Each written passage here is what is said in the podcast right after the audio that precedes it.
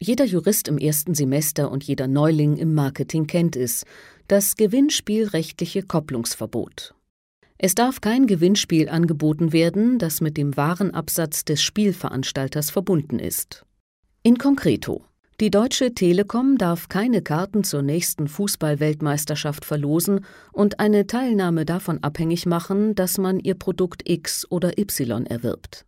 Durch dieses Verbot soll der Verbraucher vor irrationalen Entscheidungen geschützt werden. Etwa, dass er einen 24-monatigen Handyvertrag abschließt, nur um in den Genuss von Weltmeisterschaftskarten zu kommen. Die deutsche Rechtsprechung hat sich an diesem Verbot gut 50 Jahre ausführlich und in typisch deutscher Gründlichkeit abgearbeitet. Da gibt es die unmittelbare und mittelbare Kopplung, die zeitlich vor- und nachgelagerte Kopplung und, und, und. Nun hat der Europäische Gerichtshof im Januar 2010 ein Urteil gefällt, das dem deutschen Gesetzgeber und der bisherigen deutschen Rechtsprechung wohl gar nicht gefallen wird.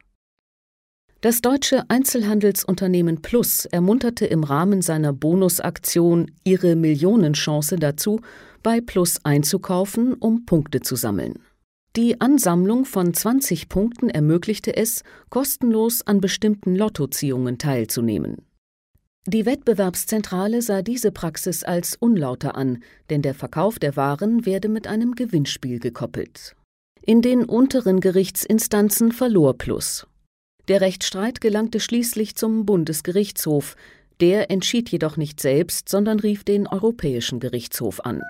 Denn zwischenzeitlich hatte eine europäische Richtlinie die einzelnen Wettbewerbsgesetze der EU-Länder verändert.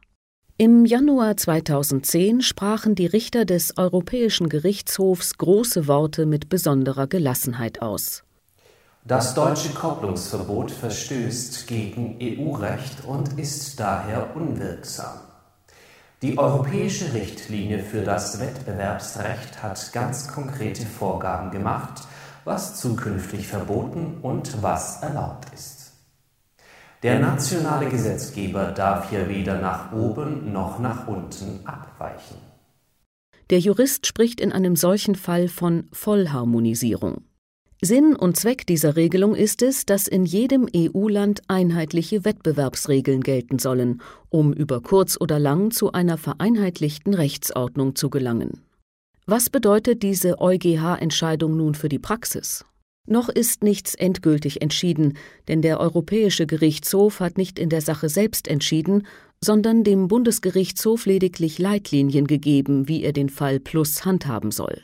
Endgültige Rechtssicherheit wird es also erst geben, wenn der BGH ein Urteil fällt. Eines ist aber bereits jetzt klar.